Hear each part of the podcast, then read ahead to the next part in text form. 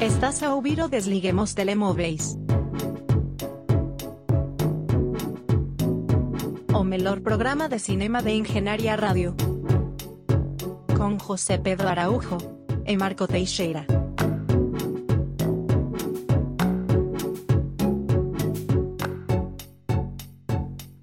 Sejam bem-vindos a mais uma semana do Desliguem os Telemóveis na Engenharia Rádio. Umas semanas aqui passam muito depressa, passam insensivelmente 45 minutos, Uh, mas apesar disso não deixa de ser o resumo semanal do mundo do cinema. Eu sou o Marco Teixeira, tenho ao meu lado José Pedro Araújo, Ora, bom dia. ele que se apresenta aqui com uma uh, combinação interessante de vermelho mais escuro, tanto nas sapatilhas como na t-shirt, e umas calças de ganga também mais escuras.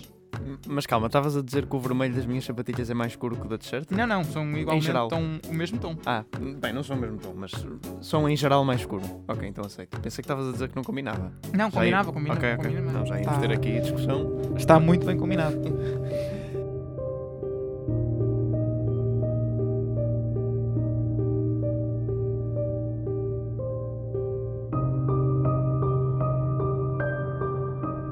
Esta semana vamos falar de filmes um pouco mais atuais e vamos começar por hum, aquele grande fenómeno para pessoas de meia idade que é 007 No Time to Die. É verdade, uh, 007 No Time to Die que abre este fim de semana, ou abriu este fim de semana em Portugal e em geral no mundo inteiro, e é o filme que mais dinheiro fez num fim de semana desde o início da pandemia. Pois é, Uh, portanto é um sinal de voltar, talvez. e, e é o- também o sinal de abandonar de Daniel Craig do papel de 007. Também é verdade, depois do quinto filme, é o último. É o último. Zé, tu viste esta magnífica película? Não sei se é magnífica ou não, porque eu não, ainda não tive a oportunidade de a ver. Ahm, Diz-me o que é que tu achaste e o que é que tu achas do franchise 007 em geral. Acho que nunca discutimos isto aqui. Não, até porque não é um franchise que seja muito perto do meu coração. Mas eh, deixa-me só dizer que de facto foi o filme que mais dinheiro fez desde o início da pandemia no primeiro fim de semana e eu fui ao cinema e notei isso, mesmo a mar- a marcar os bilhetes. Ahm, e ti- portanto a sala estava bastante composta e outras eu fui uma, uma sessão das 10h30, portanto já foi um bocadinho tarde, sendo que o filme ainda por cima tem 3 horas. Ahm, e portanto fiquei contente em ver isso. Ah, uma sessão que não estava por- lá, como tu dizes, são pessoas de meia idade, portanto dá para ver o filme mais tranquilamente. Sim. É muito mal dizer tipo mal dos jovens, mas a, a verdade é que ir ver um filme de terror ao cinema é, é impossível. Sim, sim, nota-se bem. Nota-se bem. Aliás, mesmo quando vou ver filmes da Marvel ou de isso. Star Wars ou assim, tento arranjar sempre aquela hora onde vão as pessoas que. Como é que eu ia dizer?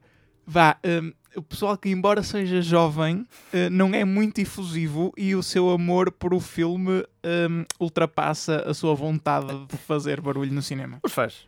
Os, Exato. os verdadeiros fãs. Aqueles que quando fazem barulho é bem-vindo porque tem a ver com o filme. Sim. Pronto, ah, isso eu não me importa e até gosto. Mas, ah, tirando, falando menos do próprio do cinema e mais de 007, é assim, em relação à saga em geral, eu não tenho um comentário muito amplo, porque eu só vi três filmes. Até porque há tipo 20, portanto, e são todos iguais. Portanto, não seria uma saga que eu estaria de todo disposto a investir. Ahm, e eu vi os três últimos. Vi o Skyfall, vi o Spectre e vi o No Time to Die agora. Portanto, estou algo familiarizado com os filmes do Daniel Craig, visto que eu vi mais de metade. Ahm, porém, e como estes tipos de filmes, es- sei lá, espionagem e ação, tipo Missão Impossível, 007, Jason Bourne, são todos um bocado diferentes entre si, mas partilham um bocado o mesmo esqueleto fundamental. O que eles têm é que tu vês o filme e tu até gostas do filme, e o filme até não é mau, mas tu esqueces do que aconteceu no filme, mal sais da sala de cinema. E depois eles não obrigam que tu saibas muito para o próximo filme, mas obrigam um mínimo. Por exemplo, o 007 está sempre a pescar do primeiro filme Casino Royale, que aparentemente é um dos melhores. O primeiro, o Casino Royale, atenção, não o original antigo, o, Sim, o primeiro, o primeiro o primeiro exato, de 2006 ou 2007, peraí. Porque aí há um in- interesse amoroso que é muito importante e é, pronto, para ele, para a personagem. E eu nunca vi esse filme. Eles estão sempre a remeter para esse interesse amoroso. Então há sempre carga emocional que eu perco aí. E neste, este filme volta a fazer isso. E já tinham feito isso no Spectre. E já tinham feito isso no Skyfall. Pronto. É assim, estou a, a crucificar uma série ah, por eu não ter attachment emocional, por não ter visto um dos filmes. A culpa é minha. Mas a culpa também é deles, porque se eu visse o filme ia-me esquecer tudo na mesma. Sim, a partir do momento que uma série de filmes tem, eh, sei lá, 50 anos, ou lá quantos, quantos anos já tem a saga de 007, acho que eles não podem esperar que as pessoas uh, sigam todos os filmes. E mesmo dentro de uma saga que já se arrasta desde 2006 ou 2007, acho que não podem exigir isso das pessoas. Sim, é assim, é isso. Eles, eles nunca, nunca remetem, a não ser que seja easter eggs, para filmes mais antigos que o Casino Royale Daniel Craig. Portanto, só para a era Daniel Craig tem todo um arco. Mas, e mesmo se eu tivesse visto os filmes, eu não ia seguir muito bem. Portanto, há sempre. Essa crítica é inerente a qualquer filme do 007, 007 pelo menos Daniel Craig que eu fosse ver. Até porque os filmes do 07 têm um bocado a sensação que são uh, anunciados como muito independentes uns dos outros. Eu acho que Sim. eles também têm noção da target audience deles e são pessoas que dificilmente seguem regularmente oh, essa série de filmes e mesmo se a seguem não se vão lembrar de um filme para o outro. Eles são muito anunciados como é este filme 007 e pronto, e está um bocado numa bolha. Sim. Mas depois tu vês o filme e de facto não é isso, há muita referência. Pois, e quer dizer, tu consegues ver este filme de uma ponta à outra e perceber inteiramente o que se passa sem ter visto nenhum filme anterior. Eu fui com pessoas até que nunca viram um filme de 007 e perceberam completamente e até gostaram do filme. Mas há cenas que exigem, ou há cenas que resultariam muito melhores se tu percebesses melhor o que se está a passar ali. E eu, quer dizer, havia personagens que eu sabia por exemplo, ah, eu sei que esta personagem tem uma relação romântica com o 007, portanto eu sei que há aqui algo, coisas românticas envolvidas, mas tipo, não me lembro de mais nada do que isso. E isso não chega. Bem, e para além desse. Para além dessa barreira, que é uma barreira que eu ia sempre ter, uh, eu gostei do filme. Uh, como em geral é a minha opinião sobre a maioria dos filmes do 007, que eu tenho alguma dificuldade em ter uma opinião crítica sobre. Um, claro que consigo distinguir um bocadinho, por exemplo, achei este filme superior ao Spectre, porque em termos de storytelling é mais conciso, porque também é o último filme desta saga, entre aspas, não do 007 em geral, mas do Daniel Craig, uh, e portanto é o fim e tem um bom fim, tem uma conclusão, e portanto ficas mais uh, resolvido do que o Spectre, que é um bocado um capítulo isolado. Um, sei lá, em termos técnicos consigo comparar com o Skyfall e dizer que é inferior porque em termos de cinematografia não é tão bom, em termos de, de, cenas de ação não é tão bom. Lembro-me que o Skyfall uh, primava muito por isso, ter muito boas uh, sequências de ação e cinematografia, até porque é um filme filmado pelo Roger Deakins. Um, mas de resto, o que é que eu tenho a dizer? Uh, ah, uma coisa muito estranha. Ana Darmas foi publicitada como a Bond Girl deste filme. Aparece no póster, está no póster do MDB, tipo só ela. É, é a escolha okay. do póster do MDB, pelo menos em Portugal. Um, mas, eh, ok, mas eu vi mais a outra francesa a fazer mais sim, entrevistas. Sim, sim, e, e, e tem razão para tal. Uh, e, mas, Ana, mas e se tu vais ao cast billing, ela aparece em segundo e eu, e eu tinha ouvido muito falar da Ana Darmas, até porque essa outra francesa, entre aspas, a ela é Madeleine, é do... sim, ela é ser do nome da atriz, uh, Madeleine, da personagem, um, aparece no outro filme. Portanto, eu não ia ter como Bond Girl, mas como uma, uma personagem já a continuação. Para mim, as Bond Girls são coisas que não são personagens contínuos, são coisas um bocado descartáveis, né? É suposto serem isso. Uma personagem contínua já é uma personagem séria. Bond Girls, que em princípio também vão acabar, não é? Pois, não sei. Vou passar a ser Bond Boys. Um, mas uh, estava a dizer. Um, portanto, eu estava à espera de uma presença da Ana Darmas algo significativo no filme. Ela entra 10, 15 minutos e desaparece. Numa cena inicial e nunca mais volta a aparecer. O que é estranhíssimo. Achei muito estranho. Mas gostei da inclusão dela, uh, faz uma boa cena. Uh, e sim, de facto, Lea Seydoux é a Bond Girl, entre aspas, muito mais predominante e é provavelmente a segunda personagem principal. Um, pronto, dito isto, uh, Daniel Craig está bem, ele interpreta bem o papel, muito unidimensional, mas o que é que se pede de James Bond sem ser isso? Um, o vilão hum, é interessante, tipo, o, o conceito que eles usam, que até é um conceito que não era de nenhum livro, uh, portanto foi uma coisa inventada para o filme, presumo eu. Uh, é um conceito interessante. Eles tipo jogam com coisas um bocadinho mais recentes, jogam com biotecnologia. Um, pronto, é engraçado, é parvo, é? mas, mas, é, mas é engraçado. Uh, é um conceito que me manteve mais investido do que a maioria dos outros, que é tipo ok, quero mandar abaixo o MI6 e os líderes mundiais, é a mesma coisa, atenção, é exatamente a mesma Sim, coisa. Só com uh, bichinhos. Só e... com bichinhos, com, com nanobots que, que, que, hibridam com o DNA de pessoas específicas. Pronto, portanto, é giro. Um, mas o vilão é um bocadinho desinteressante. O Rami Malek, reparem, fora de Mr. Robot, eh, eu nunca vi uma performance de Rami Malek que me convencesse a 100%. Nem o Bohemian Rhapsody, que eu acho que foi bom, talvez mais problema do filme do que dele aí. Mas sei lá, ele tem um lisp estranho, tipo uma deficiência na fala. que ele emprega ainda mais neste, neste papel. Sim. Faz sempre aquele papel de vilão de Bond que também é muito uh, misterioso, mas ele aqui tem. Eu, Eu acho que ele tem olhos muito esbugalhados para ser vilão. Também, e depois ele promete andar com uma máscara, mas isso não é verdade. Ele, isso é só tipo na primeira cena. Pronto, em em termos técnicos, achei que a cinematografia é uh, boa, boazinha. Nada de especial, nada de, que me vai lembrar assim de shots muito para a vida. Gostei mais da construção de cenários. Por exemplo, o cenário no- da cena final, que é a cena final ou das cenas finais, que é no covil do vilão, entre aspas, no sítio onde o vilão está. Um, acho que está bem desenhada, é interessante. Um, e as 3 horas, tem 3 horas ou 2 horas e 40 e passam bem, tipo, tu estás entretido. Que é uma coisa que eu uh, valorizei bastante porque é difícil num filme de ação e num filme onde não estás muito investido nas personagens, continuares investido uh, na- na- no, no argumento. Um, mas pronto, eu, tenho- eu saio sempre um bocado emocionalmente dormente destes filmes. Mas não vou dizer que não gostei, eu gostei. uh, e, e recomendo, é uma experiência interessante. Se gostarem dos filmes 007, tenho a certeza que vão gostar deste filme. Mas também, se não gostarem, não é este que vos vai convencer, porque não tem nada de novo, não tem nada de diferente. Uh, mas pronto, é um filme 007. E ficamos à espera da nova fase, da nova tranche de filmes, que eles são sempre ligeiramente diferentes entre, entre fases. Sim, entre eles. Uh, sim, já agora, deixa-me dizer que houve muita escaramuça por falarem de uma mulher 007 uh, neste filme, quando se pensava que Daniel Craig ia abandonar o papel ainda. E depois Daniel Craig não abandonou, mas de facto existe uma mulher 007 neste filme. Um, e que é uma adição uh, bem-vinda e que uh, não tem problema nenhum. Foi um escândalo desnecessário, uh, é normal, é completamente racional no seguimento do argumento e pronto. Só para deixar essa uh, escaramuça um bocado estúpida.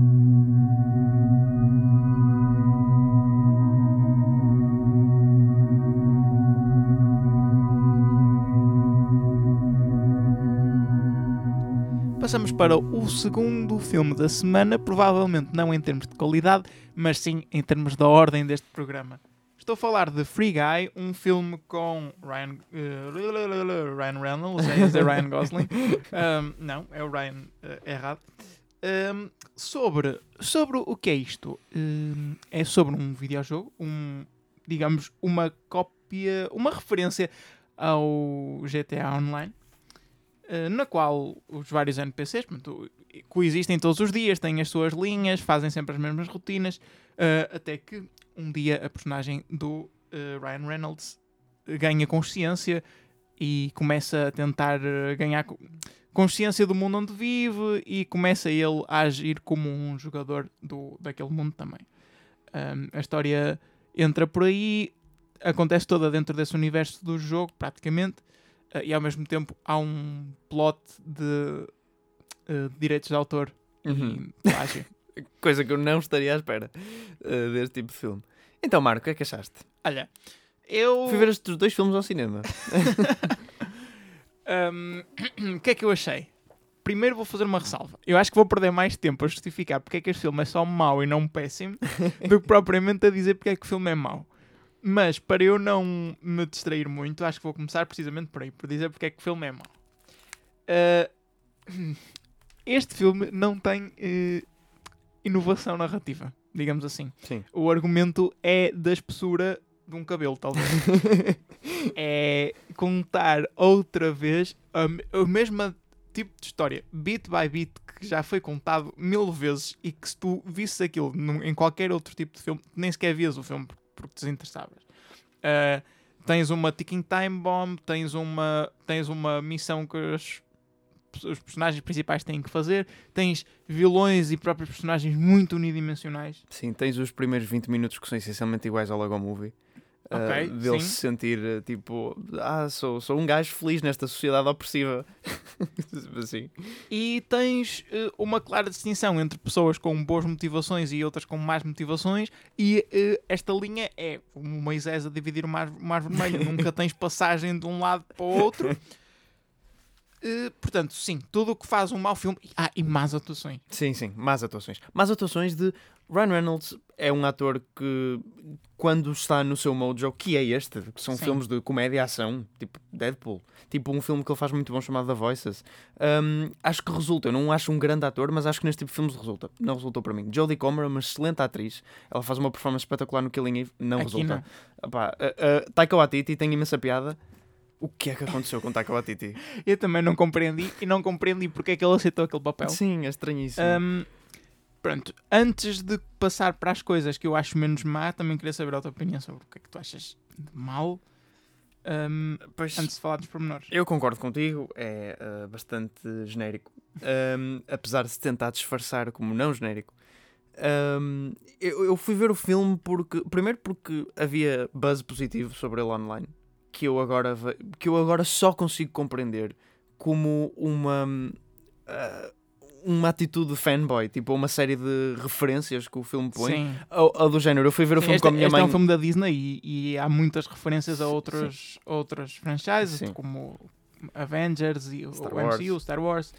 Uh, e, uh, e, e sei lá, em geral, uh, calão muito básico de gamer e, de- e- e algum de programação, I guess. Uh, e portanto, eu só consigo ver isto como uma reação da internet por se sentir superior, por conseguir perceber um filme que algumas pessoas não percebem. Uh, Eu não consigo encontrar. Isto é um, extremamente genérico, é tipo tão mind-numbing. O filme é mesmo. Eu sei. Isto é, eu nunca vi o Emoji Movie, mas imagino que isto seja níveis de Emoji Movie de argumento superficial. Ah, sim, um bocado. Pá, não tão mau, mas, ah, mas é um bocado e não tem tanto product placement. Também tem, mas não tem tanto. Ahm, mas é, e as sequências de. O filme é muito elétrico, é, é sempre. Está sempre com a voltagem no máximo. Ah, é desse tipo de filmes e eu não consigo respirar. Ah, E próprio, para além disso, o próprio pacing do filme é muito estranho, onde tu tens uh, uma cena mais intensa, com ação, e depois smash cut, e depois começa outra uh, também super intensa. Sim. E, e há, há, sem dúvida, um filme que eu acho que as comparações são muito óbvias para traçar para mim, que é Ready Player One. Ah, porque, primeiro, pelo tipo de ação ah, genérica, p- pela personagem principal ser completamente unidimensional e por, hum, e por a razão mais óbvia, por eh, pedir emprestado, emprestado a vários outros domínios de propriedade intelectual e misturá-los em lutas e coisas fixes e coisas a piscar. É, mesmo, é muito parecido nesse sentido. Só que Ready Player One ahm, tira mais de uma estrutura narrativa um- ainda mais clássica, porque é o Spielberg. Portanto, ele faz aquilo há anos. Ahm, e acaba por ser um filme um bocadinho mais ah, normal. Eu tenho uma coisa para dizer um bocadinho mais ah, pormenor, não sei se queres dizer alguma coisa primeiro, mas eu queria entrar por uma coisa que acho que o filme, um comentário que acho que o filme faz, que é ridículo, que é Acho que podes entrar já. que é o facto de haver todo um subplot uh, a criticar a personagem de Taika Waititi por querer fazer uma sequela e por querer lucrar Sim. com uma sequela e por querer, uh, uh, por querer ignorar conteúdo original. Sim. E todo o filme tem zero conteúdo original. Tipo, o filme tem literalmente uma cena no final que pede emprestado a dois dos maiores propriedades intelectuais da Disney só para fazer o público. "Ah, olha que fixe! E, e- e há um, há um E cameo. não é só da Disney, próprias, uh, mesmo Fortnite é Sim, metido sim. no meio dessa cena. Exatamente, Fortnite, exatamente, e, e danças de Fortnite em tudo que é sítio e uma, uma aparição de Channing Tatum completamente, completamente fora de lugar. Um, e, e depois, uma das morais contra o vilão do filme é ele querer fazer dinheiro com uma sequela em vez de apostar em conteúdo original. Eu tipo, estão a gozar comigo, não estão? Estão a gozar comigo, só pode. Obrigado por me abrir os olhos, que eu não tinha sequer pensado nisso. Bem, eu, eu- como eu te disse, eu- há algumas coisas que eu acho que o filme faz melhorzinho. Ou pronto, estás a ver a fasquia que ele coloca narrativamente. Pronto, consegue fazer algumas coisas que são um bocadinho acima. Eu acho que foi uh, dos filmes sobre vídeo ou que envolvem videojogos em alguma forma uh, que eu vi. uh, tirando aqueles filmes de animação tipo Wreck-It Ralph, mas, mas isso é muito à base de jogos mais antigos, de arcade, pronto. Acho que são os que conseguem. Acho que foi o filme que conseguiu melhor incorporar hum, a dinâmica de um videojogo na própria forma como conta a história e também a própria. Eu não gosto de usar esta palavra, mas para a comunidade dos videojogos. Mas pronto, uh, pessoas que já estão mais habituadas a jogar videojogos, acho que foi o filme que melhor conseguiu incorporar tudo isso na sua na maneira de contar a história. ah, ok, há muito calão, há muitas dessas coisas de pessoa mais velha a tentar perceber como é que videojogos funcionam, mas acho que está melhor disfarçado do que na, nos, outros, nos outros filmes. Ok, isso não é necessariamente apelativo para quem está a ver o filme, por exemplo, eu não percebo porque é que há necessidade de estar constantemente a referenciar figuras do YouTube e do Twitch Ah, sim, ao longo é. do filme. Oh meu Deus, os cameos todos dos youtubers. Um, não é algo que eu goste, não é? Mas percebo que foi o que melhor fez isso. E eu consigo tirar algum tipo de proveito da própria dinâmica, de como é que eles conseguem relacionar as coisas que estão a acontecer dentro do videojogo com as coisas que estão a acontecer na vida real. Um, não. Pareceu-me minimamente. Não quero dizer realista, não é? Mas pareceu-me minimamente plausível as coisas que aconteciam dentro daquele jogo. Um, mas, claro que isso é estragado por todo o tipo de referências que se faz, não só a esses streamers, como eu, como eu disse, mas também a outros tipos de jogos, pessoas a fazer danças de Fortnite no meio do filme. São coisas que, que retiram completamente a história. É, é, é que puxam-te completamente e sinto que estou a ver um vídeo apontado. Um vídeo, desculpa. Um filme apontado para, para, para crianças. É que não é adolescentes. Eu, estou- eu sinto que estou a ver um filme para crianças, quase. Que é R-rated. Ou não sei se é R-rated, mas pelo menos metem uns palavrões para lá. Ah, pode ser PG-13. Mas. ah, um, mesmo isso em termos de tom, ah, deixa-me um bocado confuso. Para além disso, eu acho que a comédia neste filme é, é muito estilo Adam Sandler, É. de mind numbness, É, é. de, de, ok, pronto, pega uma piada e atento. Mas eu não sei se era cansaço, mas já para o final do filme aquilo começou a, a- começou a vencer-me. Eu comecei a deixar-me levar por um bocado dessa comédia. Uh, quando entra o Channing Tatum e pronto. Mesmo no final do filme. Por isso é que eu acho que se calhar foi cansaço. Se calhar foi simplesmente o filme a continuar a tirar umas coisas à cara e eu acabar por ceder.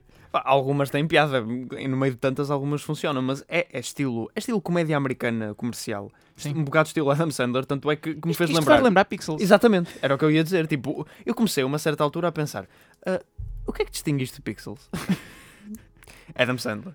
Porque Ryan Reynolds é- superior, mas, mas quer dizer, ah, também não muito, porque eu não acho que ele, que ele aqui esteja a empregar muito bem os seus ah, talentos. Olha, uma coisa já não tem nada a ver com o filme, não sei se queres dizer mais alguma coisa. Não, não. queria te fazer uma pergunta, a ver se tu me elucidas. Porquê é que a comunidade Letterboxd tem eh, um fascínio enorme por Jodie Comer?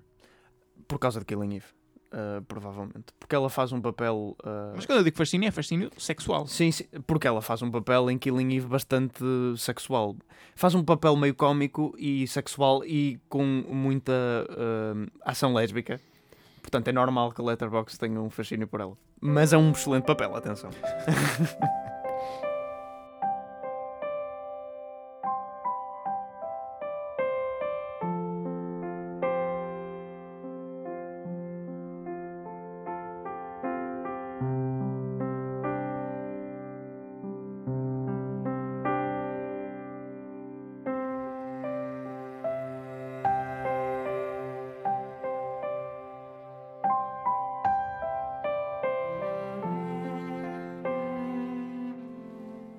último filme que vamos falar desta semana é The Power of the Dog, um filme que apenas o José viu. eh, isto é um filme da Netflix, certo? Mas ainda não saiu na Netflix. Vamos dizer que me caiu no colo, assim, miraculosamente. Sim, tu que tens acesso a informação privilegiada, acabaste por ver. É, mandou-me um screener. a- A Jane Campion mandou-me um screener. E quero saber o que é que tu achaste, até porque eu não conheço muito sobre isto. Olha, não conheço muito sobre isso, mas tenho-te a dizer que eu li um artigo outro dia que punha este filme em número 1 na corrida para Oscar de melhor filme. E agora? Mas isso é o que acontece com todos os filmes que são apontados para Oscar de melhor filme. Eu começo por não saber nada sobre eles. É verdade. Uh, bem, mas uh, The Power of the Dog eu não, é realizado por Jane Campion, realizadora do Piano, um filme que também foi muito célebre nos Oscars aqui há, há uns bons 20 anos atrás, ou mais, 30. Um, e não é um filme que eu adoro. Portanto, e era o único filme que eu tinha visto dela, portanto eu ia um bocadinho de pé atrás. Eu ia um bocadinho de pé atrás, eu sei que isto vai soar muito mal, porque não tem nada a ver. Mas o último vencedor do Oscar de melhor filme também foi realizado por uma mulher Opa, eu sei que não tem nada a ver, são duas mulheres completamente diferentes, mas eu vi. O piano é um bocado seca também. E o Nomadland é extremamente Eu acho seca. que aí estás a ser sexista. Estou, estou. Aí estás a ser indubitavelmente sexista. Estou, pois estou, pois estou, tanto é, tanto é que ah, ah, ia com um estereótipo errado. ah, se se eu não tivesse gostado do filme, ia continuar com ele. Não, como é óbvio, eu não estou a dizer que as realizadoras mulheres são inferiores ou algo assim. Estou a dizer simplesmente que me lembrou do que aconteceu ano passado. Ahm, Não, infelizmente não tem nada a ver. Uh, não quer dizer que The Power of the Dog não seja um filme bastante lento. É. Um, mas só me vem provar que lento e aborrecido não é a mesma coisa. Um, pronto, o filme trata, assim, para um resumo geral do argumento, uh, de, é com Benedict Cumberbatch e, e Kirsten Dunst e Jesse Plemons. Portanto, tem alguns atores uh, conhecidos, até Kirsten Dunst e Jesse Plemons são casados, na realidade, e eles fazem muitos filmes juntos, e neste filme também são casados. Pronto, aquilo uh, retrata dois irmãos, aquilo passa-se mais ou menos no início do século XX, no, no interior dos Estados Unidos, tipo cowboys, no fundo. Um, e uh, um, um, casal, um casal, desculpem, uma, uma dupla de irmãos uh, que andam lá, pronto, e uh, acabam num restaurante que é gerido lá pela Kirsten Dunst e que, que tem um filho e é, ela é mãe solteira. Uh, ela acaba por se apaixonar por um dos irmãos, o que não é o Benedict Cumberbatch. Uh, eles casam-se, ehm, mas o irmão, Benedict Cumberbatch, tem assim um feitio mais difícil e não se dá muito bem com nem a mulher dele, nem o filho, e depois há uns problemas. Pronto, depois o filme, não posso revelar mais porque o filme depois vai variando bastante sobre quem e o que é que é ao longo do filme. Pronto. É, é um western, entre aspas. Não é um western Clint Eastwood. Não é um western de ação. É um western no sentido em que se passa nessa altura. Mas tem um bocadinho de espírito de western no sentido em que as personagens são um bocado caladas e uh, é tudo um bocadinho misterioso e também é tudo um bocadinho lento e passa-se tudo naquela paisagem e naquela época. Uh, eu devo dizer que o filme não me estava... Quer dizer, está, sempre me prendeu. Mas sempre, até ao fim, deixou-me sempre um bocado confuso. Uh, não em termos de argumento, aquilo percebe-se bem o que está a acontecer, mas sobre o que é que era e sobre quem é que era. É que o shift nas personagens principais está constantemente a mudar. Tipo, a primeira metade do filme dá muito mais primazia a um set de personagens e a segunda a outro set de personagens. E mesmo a ação é bastante distinta da primeira para a segunda metade. Ou, e mesmo dentro das metades um bocadinho. Um, portanto, é um bocadinho, era um bocadinho difícil acompanhar sobre o que era o filme, no fundo o que é que o filme queria que um eu... Um pouco à semelhança do outro filme apontado para o Oscar de melhor filme realizado por uma mulher. Não, mas uh, atenção, muito diferente. Já vou dizer porquê. E o filme sempre me deixou assim um bocadinho nesta. Eu estava a gostar, estava a gostar do que tudo estava a ver, porque as performances são excelentes um, e o diálogo está bem escrito e agarra-te, e são cenas poderosas. Um, quiet, mas, uh, mas engaging. Estão-me a faltar as palavras em português, peço desculpa. Um, mas estás sempre um bocadinho perdido. E chegas à cena final, que é uma cena rápida de resolução onde acontece uma coisa dramática, mas mesmo uma coisa chocante, dramática que acontece é muito de forma muito contida. E o filme é todo muito contido e muito tenso mesmo, muito tenso. E chega à cena final e tu percebes finalmente qual é tipo o, o arco, intuito. o intuito do filme. E liga-se tudo. Tipo, o que acontece no início especialmente uma coisinha, mas não vou dizer o que é que é, senão vou logo dar pista para o que acontece no fim. Um, Liga-se muito com o que acontece no fim e tu percebes finalmente o arco geral e todas aquelas pequenas histórias que se calhar não foram necessariamente importantes para essa moral final constroem ali um universo mais denso. Uh, e acho que fez tudo muito sentido no fim. Não é que haja um plot twist nem nada do género, não. Simplesmente há uma coisa que tematicamente faz muito sentido e que eu não estava à espera, não estava nada à espera que acontecesse. Uh, portanto, nesse sentido, pode chamar um plot twist entre aspas, não, não, é, não é um plot twist, é uma coisa chocante que acontece. Uh, e acho que o filme é muito inteligente porque ele vai deixando pequenas pistas que tu não te apercebes. E porque não parece, não é um filme de mistério, não é um filme de suspense, não é um thriller. Portanto, não, tu não estás à espera que seja esse tipo de filme. Mas ele vai-te deixando pequenas pistas para o que vai acontecer, que tu, quando vês, achas insignificante, achas que é uma shot relativamente insignificante. E mesmo coisas que as personagens dizem, coisas que aparecem escritas no ecrã, uh, que tu tomas tudo como parte de uma historiazinha normal western, ok, okay. com boas performances, depois fazem bastante sentido no fim. Acho que ligou-se bastante. E eu gostei muito do filme. É difícil estar a falar assim, sem dizer spoiler. E, e para além disso, achas que se justifica toda a boa imprensa que esse filme tem? Sim, é assim. Provavelmente não será o meu filme favorito do ano. Uh, se calhar um bocadinho por uma barreira de género, por. Não de género tipo sexo, mas de género do western, de, de, não ser este género de filmes que eu, que eu pronto, é assim, tem sempre um bocadinho um tipo de diálogo, um tipo de comportamento dos atores associado a eles que eu não acho mais interessante. Mas aqui resultou muito bem. Uh, mas, mas se ganhasse Oscar melhor filme, eu não ficaria desiludido. Uh, pá, não acho que vá ser o melhor filme do ano, mas é sem dúvida um, um muito bom filme. Um, e em termos de cinematografia, é muito bom também. Uh, tem imagens muito bonitas. Tem imagens muito bonitas do interior dos Estados Unidos, rural. Uhum. É. Uh, sim, não tem nada a ver com Nomadland, mas é, é engraçado comparar os dois e ver, uh, bem, que este merece muito mais um prémio. Uh, e Jane Campion surpreendeu-me em relação ao piano, para mim não, não tem muito a ver. O piano para mim foi um filme lento e aborrecido. Uh, e, nem, e não achei, não achei nada disso desse filme. E se The Power of the Dog uh, fosse para os Oscars, especialmente nas categorias de, de, de cinematografia e, e performances, tem boas performances, especialmente da parte de, de Kirsten Dunst. Um, de Benedict Cumberbatch e do miúdo que faz do filho, que, que acho que é Cody Smith McPhee, o nome dele. Eu conhecia, ele tem uma cara muito estranha, Uh, mas, mas faz uma boa performance aqui. Acertaste no nome. Pronto, e recomendo. Recomendo ver quando eventualmente sair na Netflix, penso que é em dezembro. Uh, é, um, é um bom filme, mas tem que ter alguma paciência. Se bem que eu não precisei de muita paciência. O filme sempre me agarrou durante o filme inteiro. Simplesmente não sabia bem por onde é que ia.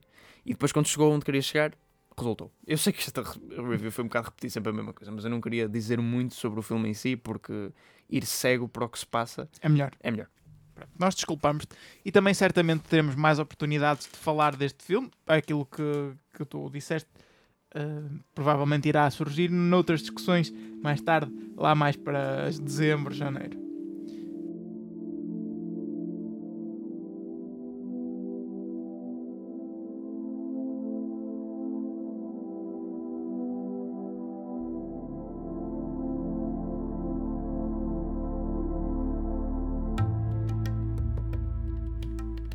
Quero concluir este programa com uma pequena rant sobre os Globos de Ouro da SIC que foram neste fim de semana.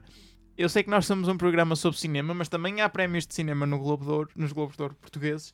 E para além disso, nós também falamos dos Globos de Ouro lá fora, portanto, por que não falar destes também?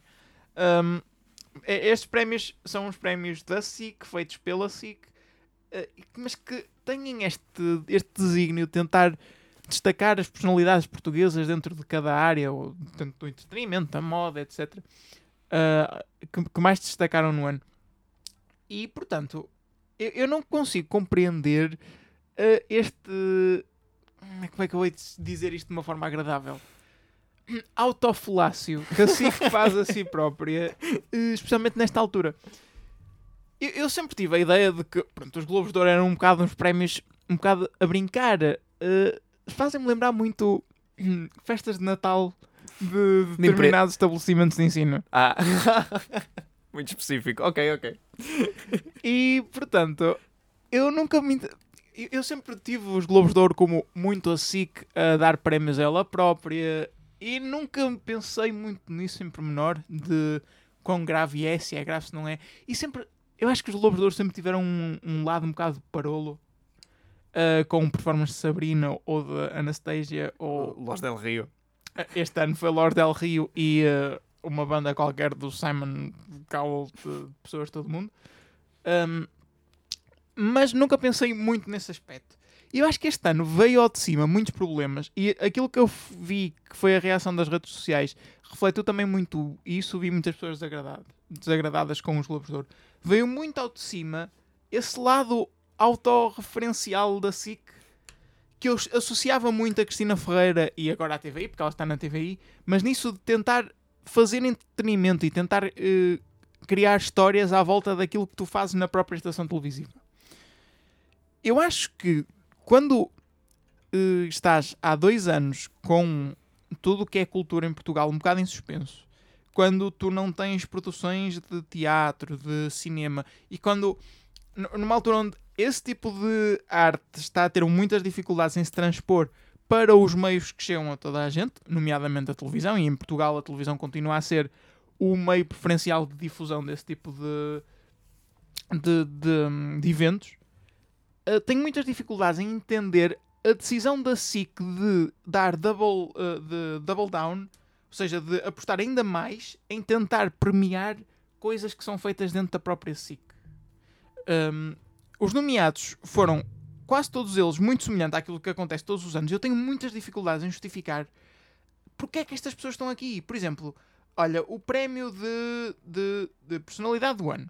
João Baião, Cristina Ferreira, Filomena Cautela, Lubomir Stanisic e Vasco Palmeirim foram uh, nomeados para personalidade do ano, de entretenimento especificamente. Uh, foram estes os nomeados. Tu não consegues arranjar pessoas que se calhar se destacaram mais no entretenimento deste ano do que propriamente estes. Ou, ou sei lá, personalidade do ano digital. Temos Bruno Nogueira, Carlos Coutinho Vilhena, Mariana Cabral, Ricardo Fazeres e Rui Unas. Parece que são os mesmos nomes todos os anos. Esta gente já é nomeada há 3, 4, 5 anos pelas mesmas coisas, pelos mesmos projetos. Ok? Portanto, acho que havia espaço para incluir novos.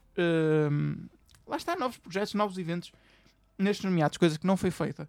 E depois, os vencedores foram todos, de alguma forma ou de outra, associados à SIC. Por exemplo, persona- personalidade do ano digital acabou por ganhar Bruno Nogueira.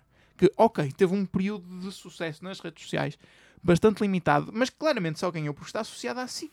Temos casos gritantes, por exemplo, personalidade do ano de entretenimento, que eu também disse os nomeados. Ganhou o João Baião, que eu tenho extrema dificuldade em entender. Os Sim, próprios. Fez um ano normal de apresentar tipo aqueles programas de, de- de ir para Portugal, não é? Exato, os próprios atores e a atriz de cinema que foram destacados foi Albano Jerónimo, por exemplo, ganhou o prémio de melhor ator. É um que ganhou porque está ligado. Eu não quero dizer porque está ligado à SIC, porque certamente que ele também teve mérito no papel, embora eu não tivesse visto a herdade. Mas pá, é, é- é muito, é muito óbvio. Uh, Olhando para a lista de todos os vencedores e olhando para a própria cerimónia, é muito óbvio. Podiam ter dado espaço a outras coisas, ou então nomeavam só pessoas da SIC.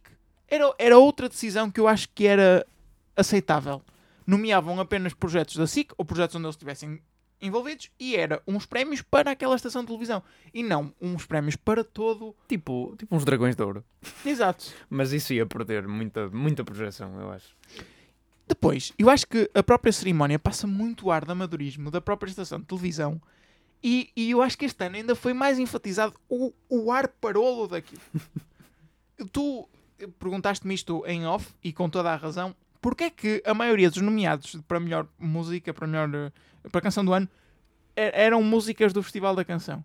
Eu também não sei, eu não faço ideia, mas o que é certo é que foram puseram lá ahm, ah, cantores e bandas, os Black Mamba, a Carolina Deslandes, a Bárbara Tinoco, ah, com performance de, de músicas do Festival da Canção, na sua maioria.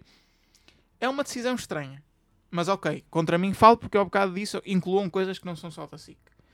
Mas depois tens ah, convidar os Lodel Rio para atuar e convidar ah, bandas estrangeiras que ninguém conhece e tentar fazer, embandeirar aquilo em arco e fazer daquilo uma grande coisa.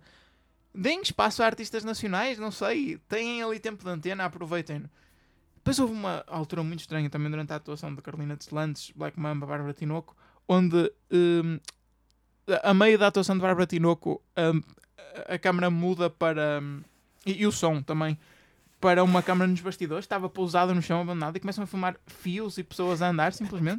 Mas isto durante um minuto. Uh, até a câmara cortar outra vez. É todo um ar de amadorismo. A própria forma como os prémios estão apresentados, há aquela dinâmica a copiar o que se faz lá fora, nestas galas de prémios, onde entram as pessoas para entregar os prémios, fazem uma piada, um beat e depois entregam os prémios. Só que aqui é feito tão à pressa e tão mal. Parece que aquilo não é treinado antes. Uh, as pessoas ficam. Ninguém se ri, fica toda a gente a olhar uns para os outros com um ar confuso.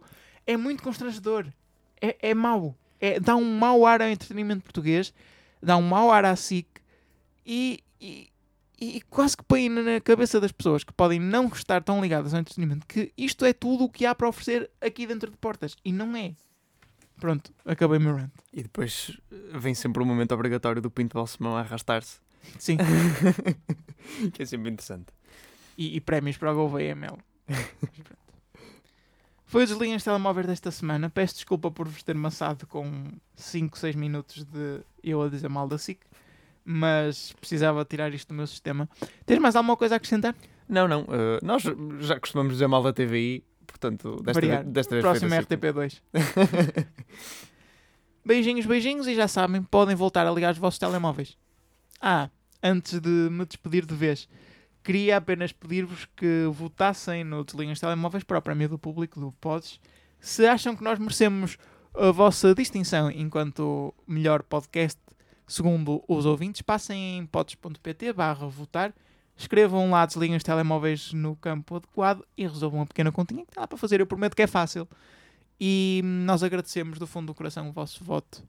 E já sabem que podem continuar a contar connosco para vos seguir e para vos guiar também neste mundo do cinema. Obrigado.